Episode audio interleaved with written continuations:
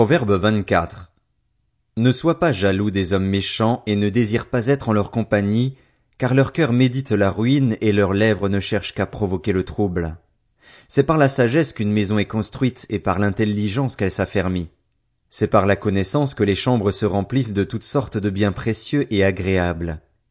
Un homme sage est plein de force, et celui qui a de la connaissance consolide sa puissance. Oui, il te faut de bonnes directives pour faire la guerre, et la victoire tient au grand nombre de conseillers. La sagesse est inaccessible aux fous, il n'ouvrira pas la bouche à la porte de la ville.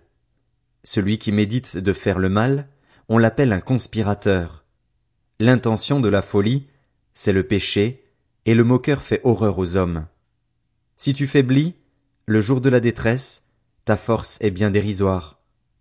Délivre ceux qu'on traîne à la mort, retiens ceux qu'on amène tout tremblants pour les tuer. Si tu dis Ah. Nous ne savions pas. Celui qui évalue les cœurs n'a-t-il rien compris? Celui qui veille sur toi ne sait-il pas tout? Il payera à chacun le salaire de ses actes. Mon fils, mange du miel, car il est bon. Un rayon de miel sera doux à ton palais. De même, connais la sagesse pour le bien de ton âme. Si tu la trouves, il y a un avenir et ton espérance ne pourra pas être brisée. Ne te tiens pas comme le méchant en embuscade devant le domaine du juste, ne dévaste pas son habitation. En effet, cette fois le juste tombe, mais il se relève. Quand les méchants trébuchent, en revanche, ils sont précipités dans le malheur. Ne te réjouis pas lorsque ton ennemi tombe, et que ton cœur ne soit pas dans l'allégresse quand il trébuche. L'Éternel le verrait, cela lui déplairait, et il détournerait sa colère de lui. Ne t'irrite pas à cause de ceux qui font le mal, ne porte pas envie aux méchants, car il n'y a pas d'avenir pour celui qui fait le mal, la lampe des méchants s'éteindra. Mon fils, crains l'Éternel et le roi.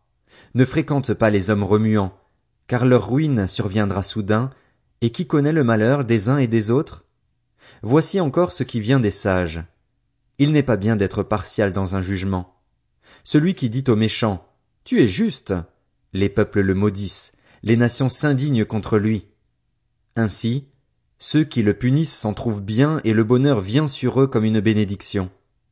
Une réponse franche est comme une embrassade. Arrange tes affaires à l'extérieur, prends soin de ton champ. Ensuite tu construiras ta maison.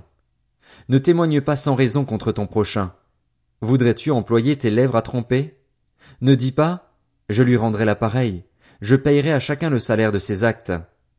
Je suis passé près du champ d'un paresseux, près de la vigne d'un homme dépourvu de bon sens.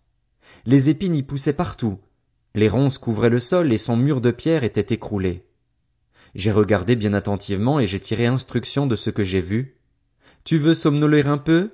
Te reposer encore? Juste croiser les mains pour dormir? Voilà que la pauvreté te surprend comme un rôdeur, et la misère comme un homme armé.